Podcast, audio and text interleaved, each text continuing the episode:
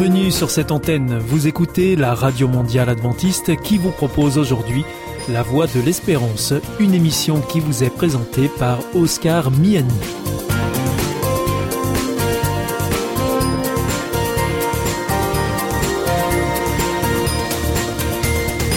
C'est avec grand plaisir que je vous retrouve sur notre antenne. Encore une fois, soyez les bienvenus à l'écoute de La Voix de l'Espérance, notre émission quotidienne de 30 minutes qui vous est présentée par Oscar Miani. Merci de votre fidélité à ce rendez-vous. Je vous rappelle que vous pouvez nous écouter sur cette antenne ou bien en podcast ou encore avec votre téléphone. Aujourd'hui, au programme Parole solidaire, un moment d'information humanitaire avec ADRA, l'agence de développement et de secours adventiste.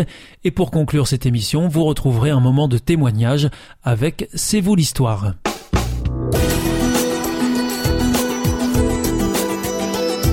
Bienvenue pour notre émission Parole solidaire. Nous sommes en compagnie de Juliana Roska. Bonjour. Bonjour. Bienvenue pour cette émission consacrée aux solidarités internationales. Alors Juliana, vous êtes chargée du programme national chez ADRA France et vous nous parlerez aujourd'hui eh bien de ce que vous mettez en place dans le cadre de l'accueil des réfugiés ukrainiens en France. Euh, alors, est-ce que vous pouvez nous dire où on en est par rapport euh, aux réfugiés euh, ukrainiens en France? L'afflux continue ou est-ce que ça, ça s'est calmé? Comment ça se passe? Donc la France, elle a accueilli 115 000 réfugiés. normalement, ils sont repartis un peu partout en France, mais bien sûr, la majorité, ils sont quand même restés dans la région d'Île-de-France. Euh, nous, euh, nous avons des antennes aussi euh, dans toutes les régions euh, et donc du coup, euh, les actions qu'on mène pour aider ces réfugiés, pareil, elles ne se passent pas que en Île-de-France, mais sur tout le territoire français. Aujourd'hui, euh, les, les, réfugiés ukrainiens continuent d'arriver euh, Oui, tout à fait. Euh, bien sûr, la première vague que nous avons eue en 2022, on reste, on suit ces familles-là, et donc du coup, on a encore quelques arrivées en 2023, ponctuellement, surtout dans les grandes villes. Mais ça s'est quand même fortement diminué. Oui, oui, oui, oui, tout à fait. Et alors donc, euh, quand on parle de, de, réfugiés ukrainiens en France, il ne s'agit pas simplement d'accepter qu'ils viennent sur le territoire, mais ensuite il faut les accueillir, les accompagner, les aider. Et euh, ADRA est engagé dans ce travail depuis euh, le déclenchement de la guerre en Ukraine. tout à fait. Euh, en 2022, nous avons fait euh, beaucoup d'actions et surtout euh, de l'hébergement d'urgence en attendant que l'État puisse loger les réfugiés. Donc ça c'était au tout début alors. Hein. Au tout début parce que ADRA normalement n'est pas censé de faire de l'hébergement, mais quand même nos antennes se sont mobilisées pour cette urgence. Aujourd'hui, on reste avec nos actions habituelles, classiques, classiques oui. ça reste l'aide alimentaire avec des colis euh, alimentaires, euh, des euh, distributions vestimentaires aussi, de l'aide administrative. Donc, s'il faut ouvrir soit un compte bancaire, soit auprès de la préfecture, voilà, prolonger son, prolonger, voilà, prolonger la carte de séjour ou les démarches médicaux et tout. Donc, nous essayons d'accompagner. aussi on fait du soutien scolaire euh, pour euh, les enfants qui ont des difficultés, bien sûr, de euh, s'intégrer dans l'école, mais aussi pour les adultes, on fait euh, des formations pour euh, des formations FLE euh, pour leur apprendre FLE, la langue. Ça veut dire quoi euh, Français euh, pour les étrangers, voilà, pour apprendre donc du coup le français aux adultes. même si bien sûr l'État aussi a mis en place des structures qui font la même chose, mais vraiment c'est un peu saturé, donc on essaie de venir et renforcer avec nos bénévoles euh, ces demandes-là. Alors donc, vous l'avez dit, euh, ADRA est réparti sur le, tout le territoire français à travers euh, combien d'antennes locales euh, Nous avons 71 antennes locales actuellement. donc oui, sur notre site adra.fr, il y a la carte avec toutes les antennes. Donc la personne, soit le service social, soit la personne qui a besoin d'aide peut aller et trouver l'antenne la plus proche pour pouvoir bénéficier d'aide. Et alors donc vous déployez votre programme auprès des réfugiés ukrainiens partout en France? Tout à fait, tout à fait, partout en France, même si notre bureau est situé dans la région parisienne, mais bien sûr, nos actions sont les mêmes sur tout le territoire français. Et alors donc, euh, qu'est-ce que vous mettez comme autre dispositif en place euh, auprès de, de ces Ukrainiens qui sont en France? Une action que nous avons depuis euh, longtemps, c'est la distribution des chèques de service. Alors vous pouvez nous expliquer ce que c'est que les chèques de service C'est un, chéquier, c'est un chéquier de 10 chèques et un chèque, il a euh, une valeur précise. Par exemple, les nôtres sont à 7,50 euros et donc les personnes peuvent les utiliser comme de l'argent euh, quand elles font leurs courses. Donc ils peuvent acheter que des, des produits alimentaires, soit des produits d'hygiène. Donc, euh, euh, en plus de notre colis alimentaire que nous distribuons, euh, on essaie de donner aussi cette possibilité aux gens d'acheter ce qu'ils veulent. Et surtout, c'était le cas avec les Ukrainiens. parce que les habitudes alimentaires ne sont pas les mêmes. Mhm. Ce que nous ici, voilà, on achète, ce qu'on propose, c'est vrai que c'est pas du tout la même chose. Et donc du coup, pour eux, nous avons euh, mis en place un soutien à part euh, en plus. Donc on a commandé des chèques de service et euh, on a distribué un chéquier de 10 chèques par personne pour qu'ils puissent voilà. Et ça, et ça à quel rythme? Alors vous donnez ces chéquiers à quel rythme? nous nous essayons de encore une fois intervenir quand il y a une urgence. Dans des situations d'urgence oui quand la personne n'a pas encore reçu ses aides donc les allocations et tout, nous venons pour cette première aide pour que la personne puisse quand même répondre euh, à ses besoins en attendant que l'État met en place euh, voilà le système d'accueil.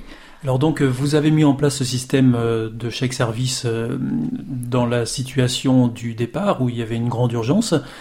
Et puis, euh, vous venez de remettre à nouveau en place ce dispositif assez récemment. Euh, pourquoi est-ce qu'il y a une interruption entre Oui, en 2023, nous avons donc du coup refait ce programme euh, juste parce qu'encore une fois, nous avons eu le besoin. Les réfugiés, donc les aides perçues ont diminué et donc du coup, ils se sont retrouvés dans une situation encore difficile et le moment quand il faut aussi prolonger la carte de séjour et tout. Et donc, ça entraîne euh, toute cette coupure d'aide. Et donc, du coup, à ce moment-là, au début d'année, donc nous avons fait euh, un peu partout en France, surtout en Île-de-France, euh, au, sud, mais un peu partout, je dis deux antennes qui ont fait là récemment, c'était du coup l'antenne de Grenelle, Paris-Grenelle et aussi à Montpellier.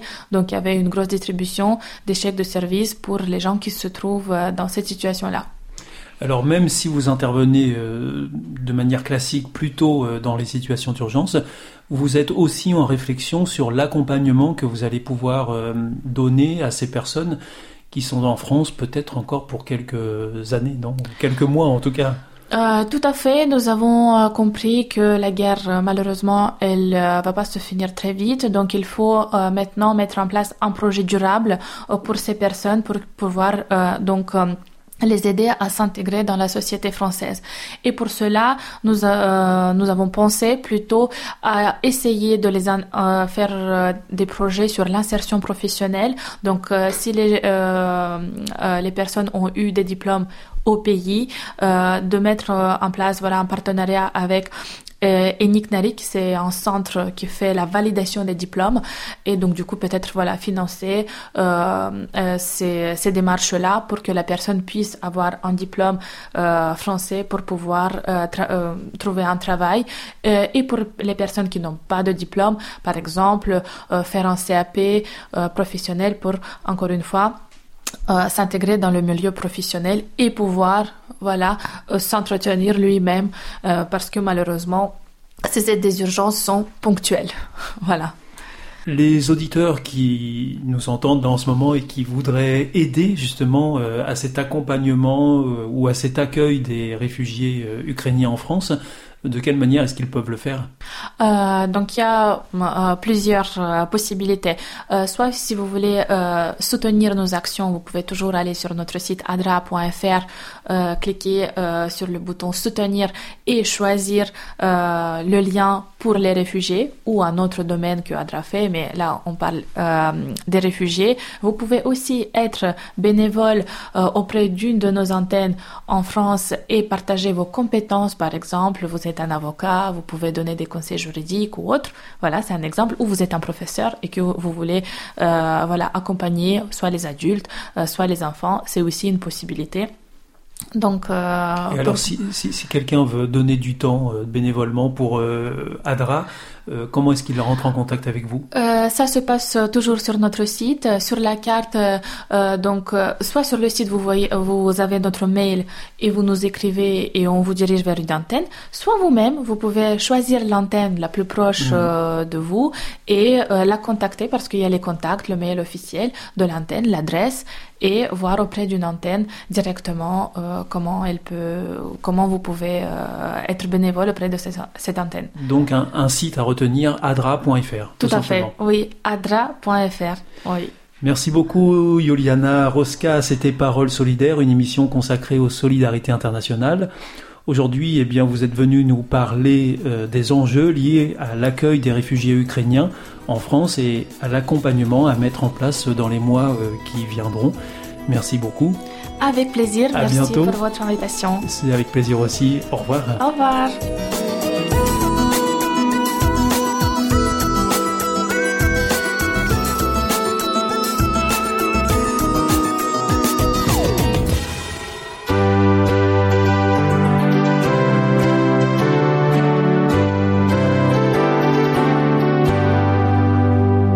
This is Adventist World Radio, the voice of hope. Hier ist Adventist World Radio, die Stimme der Hoffnung. Questa è la radio mondiale avventista. La voce della speranza.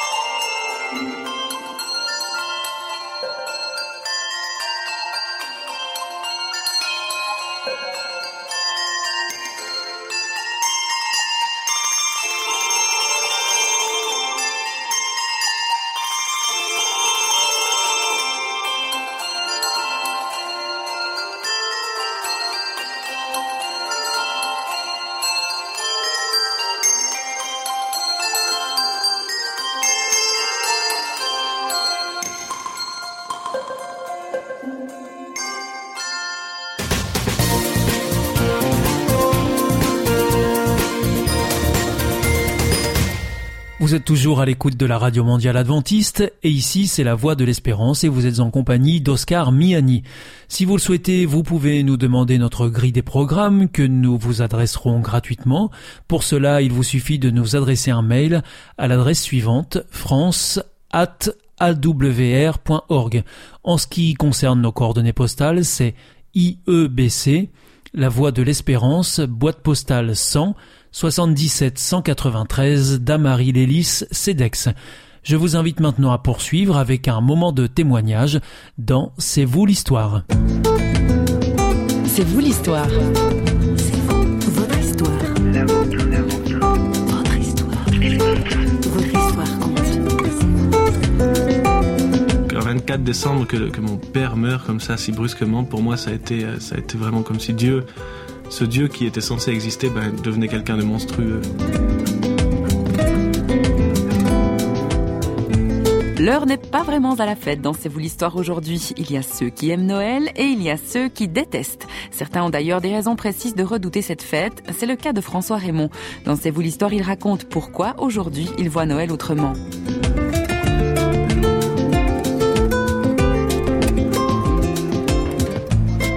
François Raymond est chanteur, musicien et arrangeur. Il vit en Suisse et voyage régulièrement en francophonie avec Aslan, son groupe de musique.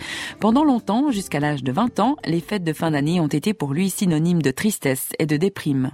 Je ne me trouvais pas à ma place sur cette terre. J'avais l'impression que le monde tel qu'il est actuellement euh, m'intéressait pas, que la vie servait à rien du tout.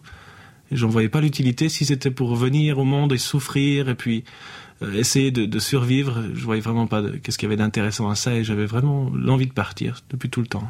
Je pense que la mort de mon père était certainement le, un des déclencheurs de tout cela. J'avais 6 ans et c'était un 24 décembre. Mon père est rentré du travail en début d'après-midi. Il a commencé juste à se plaindre de douleurs dans le cou et dans les bras. Ça s'aggravait toujours plus et en moins de deux heures, il était mort. C'était un infarctus. Je me rappelle que ma mère m'avait demandé de vite descendre à l'étage pour téléphoner, pour appeler le médecin, et le temps que je descende et que je remonte était déjà terminé.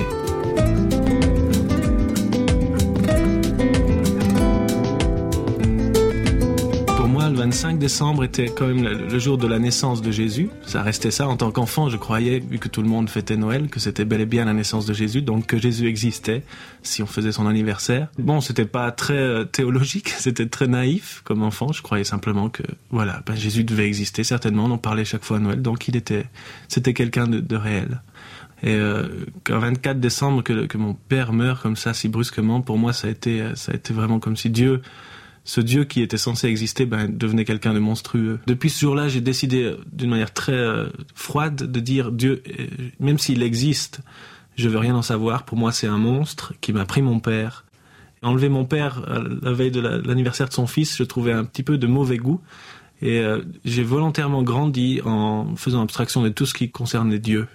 Et dès qu'on me parlait de Dieu d'une manière ou d'une autre, j'avais tendance à devenir assez agressif à partir de ce moment-là, tous les Noëls euh, ont été euh, terribles. Chaque fois, je me retranchais un petit peu de, mes amis et de ma famille, et puis je, prenais vraiment, j'ai envie de dire, un temps de deuil à chaque Noël qui ont suivi.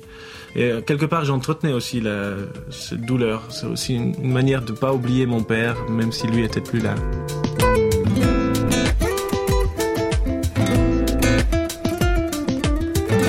C'est à l'âge de 20 ans que j'ai rencontré toute une équipe de jeunes qui faisaient partie d'une comédie musicale qui s'appelle L'enfant prodigue.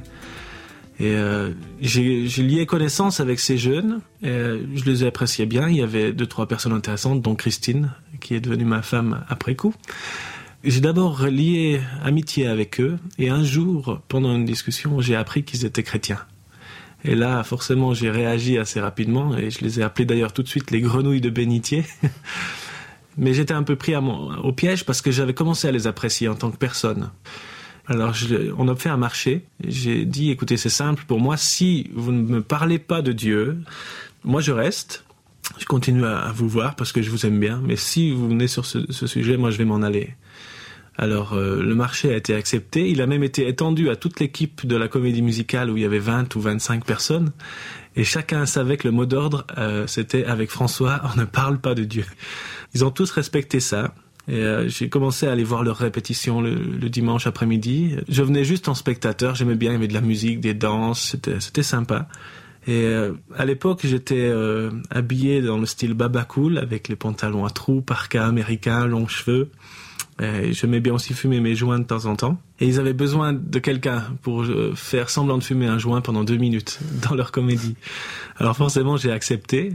On a commencé à faire des répétitions où j'étais impliqué. Je chantais pas leurs chansons qui parlaient toujours de Dieu, mais j'étais juste là, je faisais mon faux joint et je fumais pendant deux minutes sur scène et je ressortais.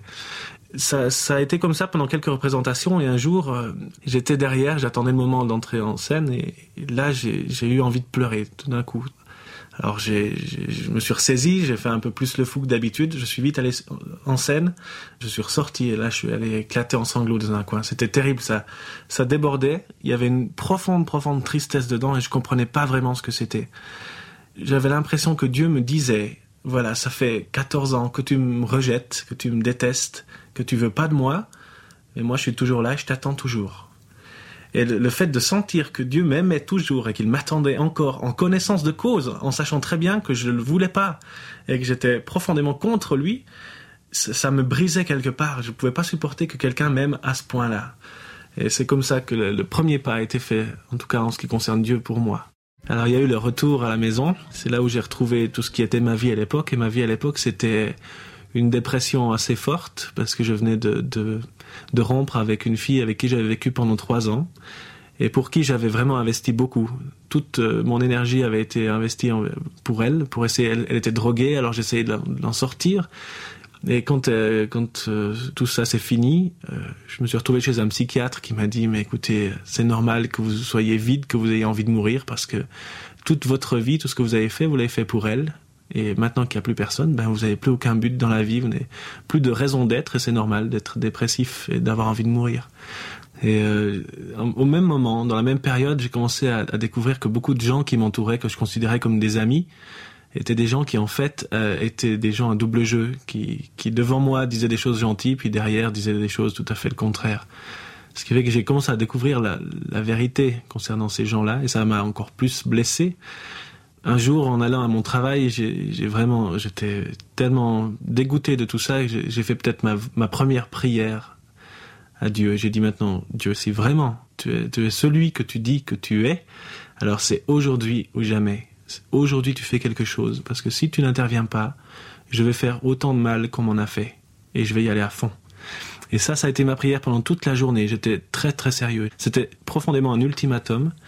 Et à la fin de la journée, en, sortant de mon travail, j'ai rencontré la sœur de Christine, qui me dit écoute, j'ai l'air un peu bête comme ça, mais j'étais en train de lire un livre et puis euh, j'ai pensé à toi. Il me semblait que ce livre était pour toi, alors je suis allé l'acheter et, je te le donne. Et puis voilà, elle m'a laissé avec ce livre, elle est repartie. Et en rentrant chez moi, j'ai lu deux trois pages.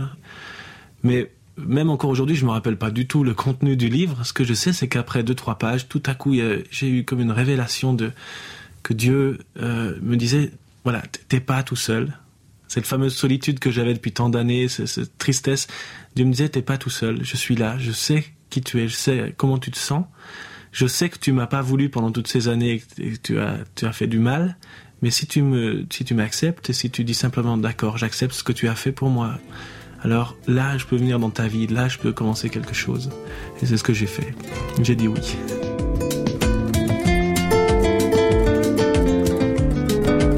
Faisait trois ou quatre mois après que j'ai rencontré toute cette équipe de la comédie musicale. Quelque temps après, Christine est venue me, dire qu'elle allait se faire baptiser. Pour moi, baptiser, ça voulait pas dire grand-chose. Elle m'a expliqué un petit peu comment ça se passait, ce que ça représentait. Bon, ça, avait l'air intéressant. Ça voulait simplement dire qu'on on voulait vivre selon ce que Dieu veut. Et euh, ça me paraissait intéressant, mais ça restait un peu lointain. Mais c'est quand elle a dit euh, les dates du baptême que ça a résonné très fort chez moi. Elle a dit c'est le 23 décembre. Et tout à coup, c'était tellement clair pour moi.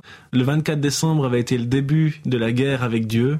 Et j'ai envie de dire que le 23 était l'armistice avec le baptême et pour dire devant tout le monde, voilà, maintenant je vais dans le camp de Dieu et je vais y aller à fond aussi.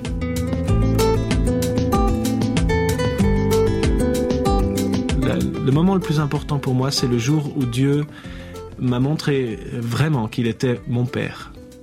Mon pasteur m'avait dit, après ma conversion, à chaque Noël, euh, comme il voyait que je déprimais toujours, il m'avait dit, mais Dieu, c'est ton père, c'est ton papa, il t'a voulu, etc., etc. C'était très beau, mais ça restait dans ma tête et j'y croyais pas. Il y a eu un jour précis où justement il, m'a montré d'une manière tellement forte et tellement euh, prenante qu'il était mon père, que j'étais pas venu au monde par accident, que j'avais pas été juste le, fruit de- des amours de mes parents, mais qu'il avait voulu que je vienne, qu'il avait eu de la joie le jour où j'étais né. Et tout ça devenait tellement nouveau pour moi parce que je sais que quand je suis né, mes parents se sont se sont disputés. Mon père croyait pas que qu'il était vraiment le père. Il y avait un moyen de contraception qui faisait que j'aurais pas dû être là. Donc il y avait plein de questions qui ont été soulevées quand je suis né, qui ont mis une, une espèce de séparation entre mes parents, ce qui fait que je suis pas tellement venu dans la joie. Mais là, Dieu me disait, moi, j'ai eu de la joie quand tu es né, j'étais content et je voulais que tu viennes, j'ai quelque chose de précis pour toi. Et c'est à partir de ce moment-là que j'ai pu vivre les Noëls comme étant des, moments de réjouissance, euh, en me disant, bah oui, c'est vrai, Jésus est venu, il est venu faire la plus belle chose qu'on pouvait faire au monde, il est venu donner sa vie pour, pour sauver ceux qui vont croire en lui. L'équipe de Radio Réveil qui signe cette émission vous souhaite une fin d'année paisible, mais d'ici là, on vous retrouve bientôt avec un nouvel invité. Bye bye